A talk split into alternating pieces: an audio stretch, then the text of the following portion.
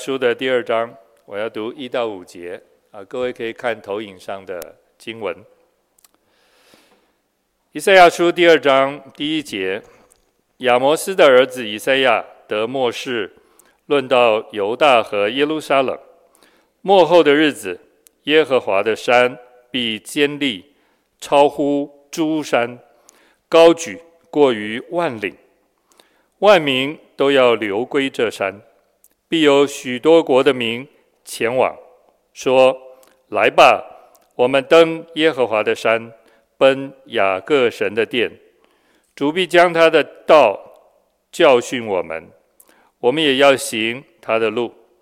因为训诲必出于西安，耶和华的言语必出于耶路撒冷。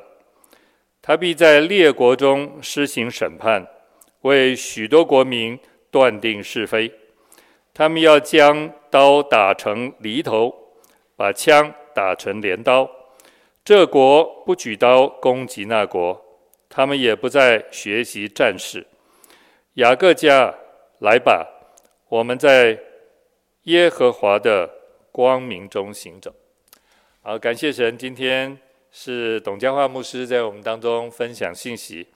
董牧师是世界华福中心的总干事。呃，我不知道是第几任了，第七，第七任，啊、呃，据说哈，呃，前面六任呢年纪都比较长，第七任呢由圣灵的引导感动，董牧师是这七任以来最年轻的华福中心的总干事，各位他是八零后的，啊，但是不是八零后头的？感谢上帝，今天他在我们当中所要传讲的信息题目是未来的工作。我们把时间交给董牧师。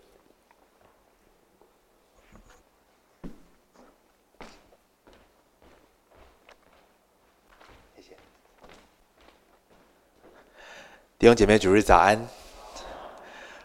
很高兴终于可以实体看到大家。啊，去年在东福讲道的时候，刚好遇到台湾疫情最严重的时候，啊，那时候就是在一个小小的办公室，看着一样的镜，应该是一样的镜头，啊，但是感受很不一样。也谢谢大家啊，东福信友堂对世界华服中心的支持。当我们在开始新的一年的时候，其实我想我们每一个人，不论是个人、我们的公司、工作、我们的教会，我们都对未来有一些期待。啊华福中心在今年也有一些期待，包括在今年十月要举办全球华人的宣教峰会。因为自从一九七四年洛桑福音运动至今，整个全世界的宣教运动经历了五十年，在宣教运在洛桑大会当中带来了一个宣教的更新的浪潮。经过了五十年，我想我们也都知道需要有新的典范的转移。而面对未来，我们似乎在这个典范转移的过程当中。不论是宣教、教会的宣教，未来社会的形态，我们个人的职场，甚至家庭、个人生活的形态，似乎也都在面对一种典范转移的过程。而面对这样的典范的转移，面对未来，坦白讲，很多时候我们在表面上可以讲得天花乱坠的，表面上我们可以讲得充满期待，但我们里面难免充满焦虑。当我们看到这个主题未来的工作的时候，我不知道。你的心情是什么？你的感受，或者用英文 “guts feeling”，你真实的那个感受是什么？未来的工作是兴奋吗？是期待吗？在元旦假期放完之后要回去上班的时候，你的心情是什么？六年前，那时候有一次我到伦敦去教书，啊，那在伦敦的 Chinatown 就是很热闹的一个地区，啊，不知道要吃什么。那那时候我还住在美国，从美国来的人很无聊，当不知道要吃什么的时候，就吃汉堡就对了。我就看到那边有一个麦当劳，我就走进去，然后啊、呃，看到一幅画面，一个场景，让我感触很多。当我走进麦当劳的时候，那个时候就看到一面一面很巨大的这个触碰式荧幕，是可以协助人们来、呃、自动点餐，不需要再去柜台。然而，在当时六年前，不太呃，大家还不太习惯用这种荧幕来点餐，所以旁边总是站着一个麦当劳的员工，在教每一个顾客怎么使用那一个一个的巨大荧幕来点餐。我看的时候心情感触非常深，因为我第一个想法就是，这些站在巨型荧幕的客服人员，其实他们正在做一个工作，是把自己取代掉。当顾客学会了怎么用荧幕自己点餐的时候，其实就不需要这些人站在旁边了。而今年元旦，呃，过去因为疫情分隔在美国的好朋友，陆陆续续这段时间都回来了。我不知道大家是不是也是一样，或者是陆续陆陆续续我们也都出去了。那住在美国这个好朋友，他元旦的时候来我家，就跟我分享说，在洛杉矶，现在啊，麦当劳已经全面的。啊，基本上都是使用荧幕来点餐，基本上有一半的员工就失业了。工业革命以机器取代了人力，人被训练来为机器工作，甚至成为像机器一般的工作。而今天我们面对的资讯革命的来临，似乎我们除了怕被机器取代之外，我们还还有另外一层的焦虑，就是被人工智能取代。刚过的这一个月。有一个啊、新的新闻叫 Chat 啊、GPT 的一个软体，或者是一个呃人工智能的出现，大家很多人都在使用，都在玩它。我也上去玩了一下，真的很猛啊！为什么呢？因为呃华福中心过去这五年，我们一直在谈的一个主题叫做使命门徒啊、Missional Discipleship。我想这个词应该出现在网络上不多，我就打在我就问这个 AI 什么是使命门徒。结果他给我的答案，竟然是我觉得说拿出去讲我都不会害羞的答案，就是哇，他竟然可以用我觉得我同意的定义来表达，哎，那我还不甘心，我就用英文 What is missional discipleship？他给的答案一样让我觉得很佩服。这是我们的焦虑，我们一方面庆祝科技的发展，一方面我们在焦虑，那么人存在的价值是什么？远见去年做了一个一期的报道，在报道未来将被取代的工作，我这边就不讲了，免得让我们越讲越焦虑。啊，但是大家有兴趣可以回去看。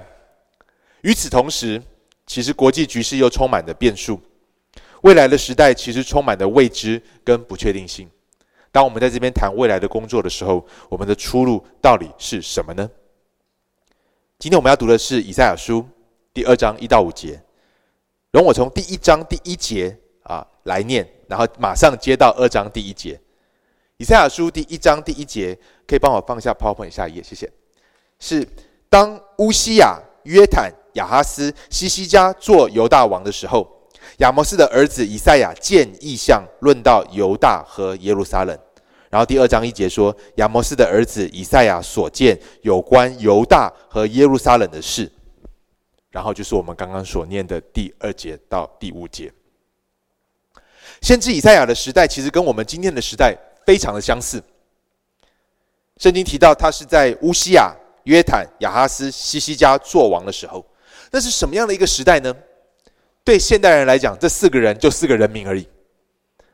就好像两千年后或者是一千年后的人听到我们在台湾现在生活的时候是马英九。蔡英文做总统的时候，其实对一两千年后的人来讲，听到这两个名字可能意义不大。可是如果我们回到当时的处境跟脉络，乌西雅、约坦、亚哈斯、西家，他们是谁？基本上他们是当时犹大国的国王。乌西雅跟约坦在呃列王记里面，圣经对他们的评价相对正面。亚哈斯是一个评价非常负面的王。而到了西西家，又是一个好像中心之主，一个在政治、宗教都进行一个激烈改革的君王。那是一个什么样的时代呢？那是一个今天我们所称之为中东的地区，正在从城邦小国风起云涌，进入到列王争霸的年代。当时的中东有不同的势力：亚兰、以东、以色列。犹大这些国都不是今天所谓的大型的帝国，许多这些国家，包括上帝的选民，犹大国、以色列国，他们也在这个当中，在这个局势当中，跟其他的国家在竞争。与此同时，南边的埃及帝国蠢蠢欲动，北边正在崛起一个强大的帝国，叫亚述帝国。我们今天知道，后来亚述兴起，后来巴比伦取代亚述。但是当时的人其实根本不知道未来世界的发展是什么，他们只知道在中东，他们跟邻国在开战；在北边有些事情在发生，在南边有些事情在发生。弟兄姐妹，跟我们今天处境好像啊，不是吗？其实我们都看不清楚国际局势要怎么走。我们每个人在谈的时候，都好像有最新的内线消息，好像我们都知道拜登开会的时候在讲什么，我们都知道不同国家的元首他们在想什么，我们都知道普丁他可能在算的是什么。但是坦白讲，我们都不知道。这也是当年以赛亚的时代他们所面临的生活。而在以赛亚的时候，当西西家作王的时候，当时北边崛起的亚述帝国已经把北国以色列给彻底的灭掉了。南国似乎在风雨飘摇当中，随时可能被灭顶，但同时又有复兴的迹象。在年轻的西西家王改革的当中，以色列人似乎在一个很充满吊诡、充满不确定当中。一方面看到国际局势对自己是不利的，一方面又看到上帝兴起了年轻的西西家王，好像犹大国还有一些可能的发展空间。而在这样的一个局势当中，身为上帝的百姓，我们到底该如何自处？我们到底该如何面对我们每日的责任义务？我们到底该如何面对我们的工作？在这个混乱的年代，正如同当年以赛亚也跟我们一样，活在一个混乱的年代，我们到底该如何跟生活工作呢？当我们想到如何生活工作的时候，我们对生活跟工作的想象，往往是从过去的经验和现在的事实来看。从小到大，我们都被灌输要怎么样？赢在哪里？起跑点。我记得我小一的时候就被爸爸妈妈送去长颈鹿美语班。哇，我真的不，我的语言能力非常的差。到最后实在没有办法想到一个方式啊，现在想起来那个方法叫作弊。好，但当时不知道那叫作弊，我实在不知道那个每个英文单词怎么念，于是我就用 burp murf 拼出每一个英文字的发音。然后跟我爸爸说，爸爸，你来考我吧。但是你不能见到我，因为我看到你我会紧张。这样子我在房间里面念，你在客厅里面喊，你要考我的字，你喊一个中文字，我念一个英文字。我就用这样的方式蒙混呃蒙骗了我的这个呃一个一个学期的英文。所以大家就知道，我那时候英文学的其实是很糟很糟的。但是这是我们的经验，好像面对未来的竞争环境，虽然我们不知道未来的局势是什么，但是我们都想抓住一件事情，就是不论怎么样，赢在起跑点，增加竞争力。从小到大，这是我们熟悉的怎么生活、怎么工作。而今天，工作也似乎成为现代人身份尊严跟价值的来源。每当我们在一个社交场合遇到不认识的人的时候，不由自主的，包括我在内，不由自主的都会问说：“那你是做哪方面工作的？”很多时候会遇到一阵尴尬的微笑，然后就说：“哦，我正在寻找前面的方向，我正在创业当中。”其实这些都是可能是真的，但是为什么我们会尴尬？为什么讲这句话的人会尴尬？为什么听到这句话的人会尴尬？其实我们往深一层去想，从来都不是因为工作，从来都不是因为我们对我们的工作啊、难为情。我们其实是因为对现代人来说，我们的工作职称几乎就跟我们这个人的身份认同绑在一起了。我们的工作职称几乎跟我们这个人，我们自己认为自己的价值，跟我们怎么去看他人的价值给绑在一起了。以至于当我们问我们是做什么工作的时候，问彼此的工作的时候，我们其实在问的不只是你做什么事，我们其实在彼此的评估衡量我的价值、我的尊严，我们该如何彼此面对。而在这样的一个氛围当中，坦白讲，今天在工作当中，要么我们就是像工作狂一样拼了命的努力向上，而当我们工作有点成果的时候，其实。我们心里面是更焦虑不安的，很担心这是不是就是我人生事业的高峰，从此就开始下滑了。所以，如果你的事业在成功当中，你不会因此而更安心，你还是更努力，想要更努力，因为你害怕这就是你人生的顶点，从此一路下坡。若是你的工作觉得很挫折，你也会觉得那我要更努力。所以你看到没有？不论是成功还是挫败，当我们接受这一套对工作的描述的时候，当我们接受一套伦理世界观，是我的工作定义我是谁的时候，其实你我要么就是成为被工作不断驱动、累得半死的工作狂，要么就是选择放弃，说我不做了，我不干了。我过我的小确幸，我也不想要去跟别人争什么，甚至干脆躺平了。道理面对未知，面对我们今天这个时代，我们到底该如何工作呢？我想，真正的关键，并不是我们要回到过去，因为我们看到回到过去两千多年前以赛亚的时代，跟我们今天好不到哪里去。我们要解。工作的这个困境，并不是取消资讯革命、取消工业革命，回到农田时代，回到畜牧时代，回到狩猎时代。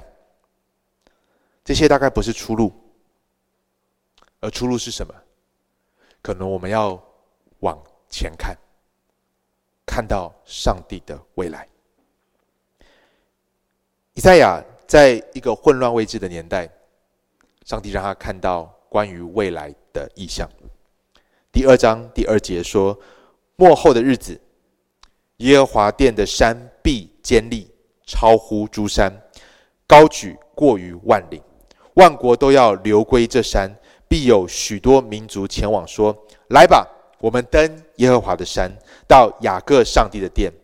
他们必将他的道教导我们，我们也要行他的路。为什么？因为教诲。”必出于西安，我用的是和合本修订本。耶和华的言语必出于耶路撒冷，他必在万国中施行审判，许多为许多民族断定是非。在面对未知的时候，当我们只看到过去跟现在的时候，坦白讲，我们能够对工作的想象是非常有限的。要么就是竞争要赢过别人，要么就是放弃，说我不玩这个游戏了。我过我要的日子，我才不要跟彼此竞争呢。但是这些都无法带给我们人生一条出路。而在以赛亚的时代，我想当时的犹大人也是一样，他们到底要发愤图强，成为当时中东的霸权，跟亚述一决雌雄呢？还是干脆放弃躺平，说算了，我们怎么打都打不过亚述，怎么打都打不过埃及。我们乖乖投降算了。到底面对未来，我们该如何做呢？在这里，上帝让以赛亚看到一幅图画：耶和华殿的山必被坚立，超乎诸山，必被高举过于万岭。在这里，为什么？耶和华的山能够高过诸山，为什么能够高过万里呢？是因为训诲教训教诲必出于西安，耶和华的言语必出于耶路撒冷。我们看到，因为上帝说话，因为上帝有话要发出。面对我们今天这未知混乱的时代，上帝并不是沉默的，上帝有话要对我们这个时代说，上帝有话要对他的百姓说。第四节，他必在万国中施行审判，为许多民族断定是非。上帝不只有话要说，上帝有事要做。在我们看似我们无法掌控的国际局势当中，上帝要行公义，上帝要施行审判，为许多的民族断定是非。在我们看到许多我们感觉无力的情况，上帝有事要做，上帝有话要说。在这里描述了一个终末未来的一个荣耀的画面，而之所以这个荣耀会是能够发生，不是因为人做了什么。不是因为你跟我的工作可以带来这样的荣耀，而是什么？而是神的工作和神的话语。这也提醒我们今天的教会，我们今天的教会最大的困境，往往是我们忽略了上帝的话语跟行动，我们忽略了上帝今天仍旧在我们的生命当中工作。我们生活的好像可以上帝可有可无，我们工作的好像上帝可有可无。甚至我还要说，以前我在读神学的时候，读神学，上帝好像也是可以可有可无的。你只要把神学的 paper 写出来，你只要参考书的注脚写得好，你只要注脚的这个标标规范能够写得准确，其实需不需要上帝，好像都可以神学院毕业。出来到教会侍奉，不论是神学院毕业还是弟兄姐妹的侍奉，其实我们的侍奉好像很多时候上帝也是可有可无的，不是吗？而当上帝变得可有可无的时候，神学变成学术的游戏，教会施工变成组织的建造而已，仅仅是如此。这是今天全球的教会面对到最大的危机，就是我们可能一开始是出于对上帝的热情，是出于对上帝国的热情，我们出来侍奉。甚至对上帝说：“神啊，我的全人都是你的，我的工作、我的心思、我的意念、我的财富都是你的。”但在这个世界当中，做到后来，我们似乎觉得有没有上帝都无所谓了。我们遇到困境的时候，似乎觉得，如果我不能够解决，上帝你才是最后的保险。但是只要我遇到的困难是我能够解决的，那么上帝你就在旁边看着。我就按照我的方式来做。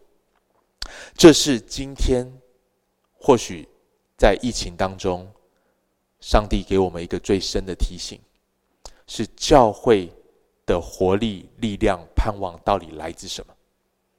如果教会的盼望是来自我们的工作、我们的事工，教会的盼望是来自于我们的能力，其实一个疫情就让我们看到，转眼就倒。但若是在这个时候，在疫情当中，在国际局势变化多端当中，在世界的经济都在挣扎当中，我们看到这个世界真正的盼望，从来就不是人做了什么，而是上帝将要成就什么。那我们会以完全不一样的眼光来看待我们的生命跟我们的工作。而事实上，在这里，当先知以赛亚看到这个异象的时候，他当然可能看到的不是耶稣基督被钉在十字架上。但是，当我们今天认识了新约的见证，再回过头来看这段经文的时候，我们可以看到一个非常明显的指示、影射。这里讲到训诲必出于西安，耶和华的言语必出于耶路撒冷，他必在万国中施行审判，为许多的民族断定是非。以赛亚过后的几百年，上帝的儿子耶稣基督自己来到了耶路撒冷，在耶路撒冷被好像审判。钉在十字架上，但是三天后以复活的大能显明，他才是审判的主。以复活的大能，让我们看到这个世界能够用死亡来威胁我们。这个世界死亡似乎就是结束了，就没有任何的盼望了。但是当上帝出手的时候，没有任何的情况，包括死亡，能够拦阻上帝带来新的秩序，能够拦阻上帝带来新的生命。这是。我们所传的好消息，这是我们所相信的好消息。这也是为什么今天不论外在的局势如何的变动，我们仍旧可以对未来有盼望。因为在十字架上，上帝已经让我们看到，即便是人认为没有可能的死亡，上帝都能够带来新的生命。弟兄姐妹，你我的生活今天的困境，其实并没有比死亡更大，顶多就是死亡。但即便在死亡当中，上帝已经显明他掌权胜过死亡。因此，在这样的一个终末未来的一个荣耀的图画当中，上帝要出手恢复，不只是恢复过去受造的秩序，而且要带来极大的荣耀当中，我们到底该如何工作呢？第二章四节就是说，他们要将刀打成犁头，把枪打成镰刀。这国不举刀攻击那国，他们也不再学习战事。雅各家，来吧，让我们在耶和华的光明中行走。当我们看到最终上帝要做的事情的时候，对我们今天的工作有什么意义呢？我想从这短短的两节经文当中，至少有两件事情提醒我们该如何工作。第一个，放下竞争的逻辑，因为在新天新地当中。我们不再举刀攻击彼此，我们不再学习战争。举刀攻击是什么？是厮杀。战争是什么？是竞争。在上帝周末的临到、荣耀临到的时候，我们工作不再是为了厮杀。是的，今天职场很多时候如战场。今天很多时候企业之间的竞争非常的残酷的。早上我在来的时候，还在听一个 TED Talk Radio，在讲到一个新的，在美国有一个呃有一个人在提倡 the the right to repair，就是呃。很多科技公司现在制造的产品，基本上是不让人们有机会坏掉之后去修它的。啊，为什么呢？因为他把关键的零组件给握在手上，不让其他的呃维修公司可以拿到这些组件。所以你用他的产品坏了，你就必须要重买一个新的。很多时候，我们看到今天业界我们的工作，就是在防来防去、赌来赌去。我们在想的，并不是他人最好的利益。我们在想的并不是最好的服侍我们所工作服侍的对象，而是我如何能够透过好像服侍他，满足得到我的利益的最大化。这是攻击，这是战争。国与国之间为什么战争？甚至我们说，很多时候国与国之间的战争打着宗教的旗帜，其实你看本质都是在为利益争讨。过去两千年都是如此。但是在这新天新地当中，我们看到工作并不是不存在了，但是工作的本质改变了。工作不再是为了厮杀，工作不再是为了竞争。因此，如果我们今天真的信靠、相信福音的大能，如果我们坐在这里的，我们真的相信我们人生未来的盼望是在上帝手中的工作，我们也相信使徒保罗所讲的，所讲了什么呢？就是，如果我们真的要效法基督，以耶稣基督的心为心，基督是以什么样的？他基督是怎么样在我们当中来工作的？他虚己，他舍己，他不以自己与神同等为强夺的，反倒舍己虚己，而且死了，承受了那重大的代价。所以，并不是效法基督放下竞争的逻辑，你的竞争对手就会对你微笑，就会把你拥抱，就会爱你。不，很多时候，当我们放下竞争逻辑的时候，我们人就会被刀刺痛。我们人就会被伤，所以耶稣也说，我们要灵巧像蛇，驯良像鸽子。我们不是天真的认为，我们只要在今今世驯良像鸽子，大家都会驯良像鸽子。耶稣也说，他差遣我们如羊进入狼群。但是我要说的是，若耶稣自己都走过十字架的路，并且邀请我们背起他的十字架。当我们在今生学习以一个未来的眼光来工作，放下竞争的逻辑来工作的时候，我们仍旧会被刺伤，我们仍旧会受苦，我们仍旧可能会被占便宜。但是我们心中明白一件事情：如今我的工作最终的目的，不是为了击败对手，最终的目的不是竞争。最终的目的是要见证上帝将来要带来的那新天新地的景象。诗篇四十六篇第九到第十节，我们很熟悉，说上帝只袭刀兵，直到地极；他折弓断枪，把战车焚烧在其中。你们要休息，要知道我是上帝。唯有我们放下靠自己竞争的逻辑，我们在工作当中才能够真正的在工作中有安息。在工作中，我们有节制，划定界限，知道，即便我一个礼拜做满七天都无法控制结果，有一天分别出来，能够对上帝说：“上帝，这一天提醒我，我不是上帝；这一天提醒我，我不是主宰；这一天提醒我，我不是世界的中心；这一天提醒我，我活着的目的不是成为第一，不是竞争。”成为业界的 number one，成为朋友群中的 number one。我活着的目的，是为了反映、彰显出你的荣耀，跟你对这个世界的心意。这是第一个，放下竞争的逻辑。而第二个，是操练彼此分享跟接待。因着上帝的公义，成就了人与人之间的和平。我们看到经文说，刀要打成犁头，并不是把刀就丢掉了。刀原本是用来攻击的武器，如今打成犁头。犁头是要干嘛的？是要耕种的，犁头是要呃整理庄园的，犁头是要栽种的，为栽种使用的。在未来，并不是上帝的新天新地当中，其实人并不是，我认为人并不是就无所事事没有工作了。其实那样的新天新地蛮无聊的。但是在新天新地当中，我们看到刀要变成犁头，不是不工作，而是工作的目的彻底的改变了，甚至我们工具的工具，它的用途都改变了。在过去，刀用来攻击，但在未来变成犁头。为了要怎么样？为了要耕种、生产，使我们能够供给彼此的需要，甚至是服侍他人的需要。矛枪要打成镰刀，镰刀是干嘛？也是收割的工具，生产的工具。我们不再用来国与国之间的战争，而是用来丰收。上帝透过我们的工作所结出的果实，我们透过镰刀来收割。所以用镰刀其实也是一个。代表领受恩典的记号。我们今天种一个种子，它长出果实来。坦白讲，跟我们的功劳关系没有，不完全是。若不是上帝使它生长，我们也没得收割。我们之所以可以用镰刀收割，因为这是恩典。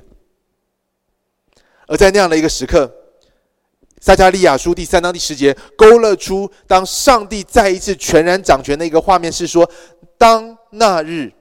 你们个人要请邻舍坐在葡萄树和无花果树下。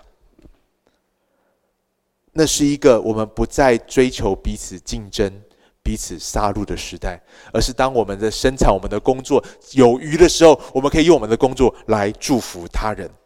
我们这个时候接待他人，不再是为了证明自己有生产力，而是因为我们经历到上帝的祝福，使我们乐意分享。我们经历到上帝的祝福，能够满足我们真正的渴望跟需要，因此我们不再需要用更多来满足，而是因为知道，当神与我们同在，神在我们生命中掌权的时候，我们的生命是有余的。因此，我们才有办法真正的慷慨，而不是在计算我今天对他好，他未来会不会对我好？我今天对他好，是因为未来他可能会对我有用。我们的接待不再是不再是出于这样的算计，而是出于出于一种对邻舍的爱跟慷慨。当那日个人要请邻舍坐在葡萄树和无花果树下，我们不再追求无止境的创新跟增量，增加我们的产量，而是追求在上帝安置我们所在的处境，如何去爱上帝，跟爱我们的邻舍。我们不再因为竞争、恐惧和害怕而工作。也不再试图用工作来证明自己的价值、尊严和意义，而很吊诡的是，唯有当我们发现我们的尊严、价值、身份跟意义，唯有在基督耶稣里面才能够真正的得着之后，我们才能够有意义的工作，我们才能够有尊严的工作。很吊诡，如果我们今天工作是为了赚取身份认同，工作是为了赚取利益、赚取尊严、赚取意义，那么我们的工作就像是一个。牢就是就像是一个牢笼我们的苦差事，因为我们生怕我做不好了，别人就觉得我没价值了；我生怕我这个事情做坏了，别人从此跟我断绝往来，从此我的生意再也拿不到下一张订单。但是当我们真的明白，yes，我们事情没做好，仍旧会带来一些结果，但是我们终极的身份，并不是透被我们的工作所定义。而是在耶稣基督里，我们是上帝蒙爱的儿女。我们终极的尊严，不是因为我的 title，不是因为我退休之后别人有没有安一个荣誉什么什么给我，而是知道我的尊严是来自我是按照上帝的形象被造的。我受造奇妙可畏，我存在的意义也不是自我建构，而是神赋予的。当上帝按着他的形象造人的时候，就赋予人们管理看守大地。我生命的意义是上帝赋予的。唯有当我们明白这一切都是恩典的时候，其实你知道，活着有意义、有使命是一个恩典呢，是一个恩典。多少时候我们进入？我最近呃，不是最近，刚刚看到这个周报上面打写中年危机啊，可能人到了中年，我们包括我现在虽然才四十一岁，可是我收到已经开始有些朋友也。开始跟我聊天的时候，也图也透透露出一种这样的心境。好像到了这个时候，我们都觉得人生要找到自己存在的意义是很关键的。但当我们回到神的话语的时候，就神话语的时候，就看到，其实我们受造是奇妙可畏，我们的尊严来自我们有上帝的形象，而我们的使命，上帝早已清清楚楚的写在圣经，至少有三个。第一个大召命，你们要生养众多，遍满全地，管理看守。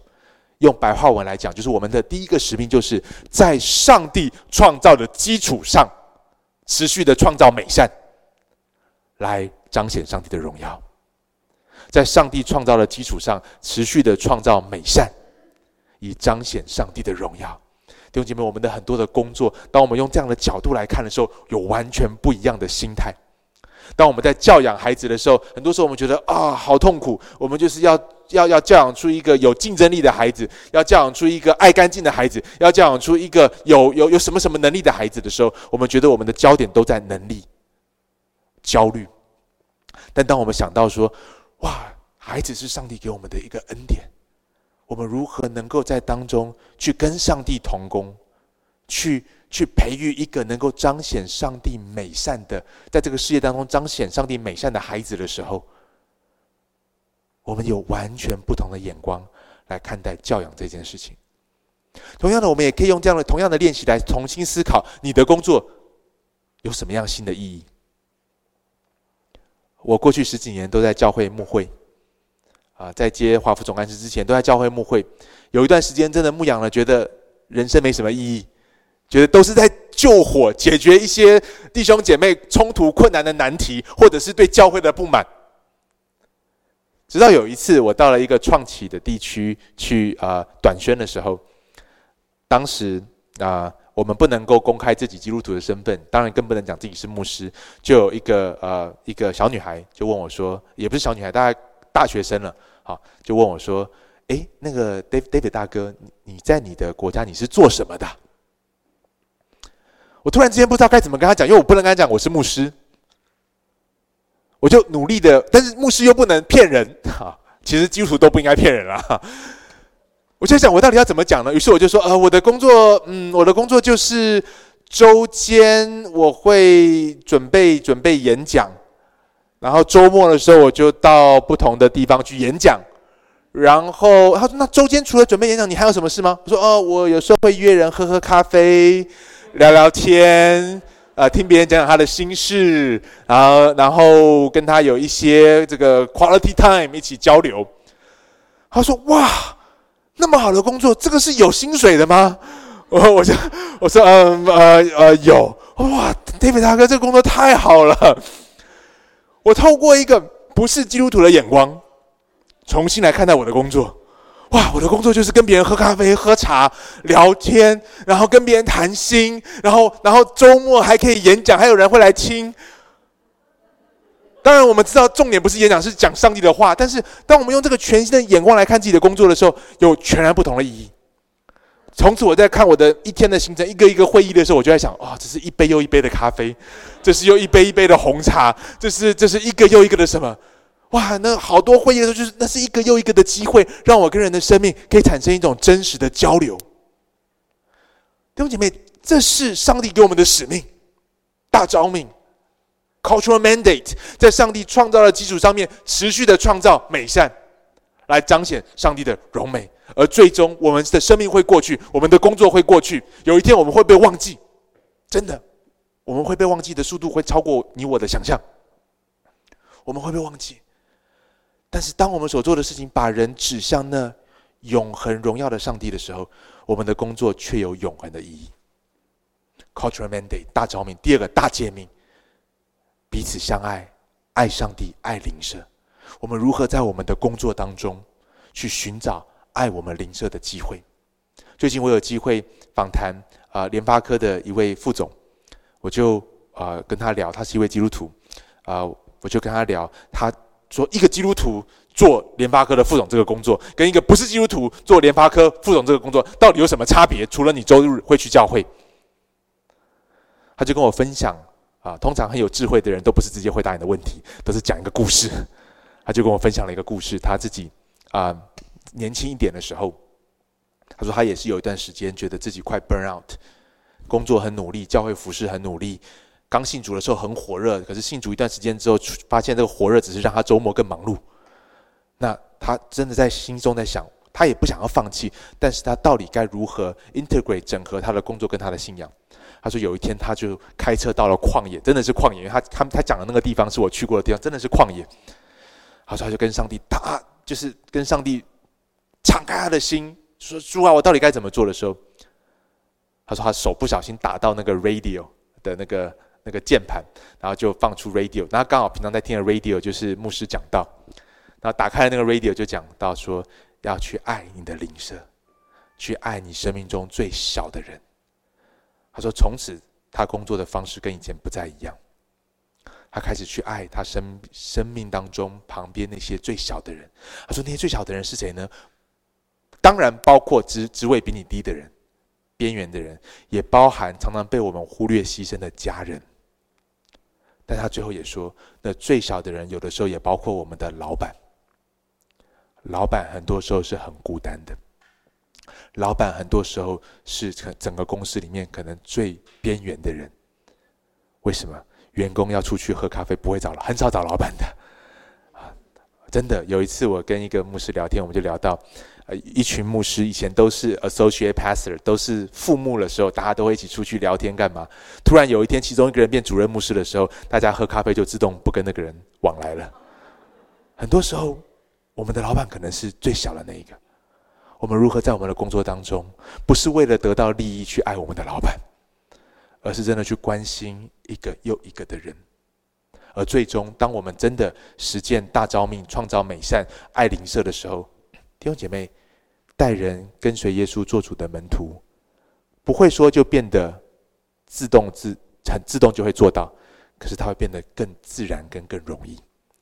当我们真的在我们的职场，我们的上帝所安置在我们的环境，创造美善；当我们真的在上帝安置在我们的地方，去爱我们的邻舍、服侍我们邻舍的时候，最后一个大使命，带领万国做主的门徒，就是非常自然的一件事情。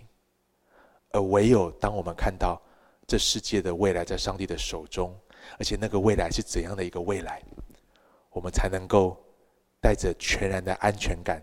带着一种从上帝来的尊严，对人生使命感的确认，来做有意义、有使命的工作。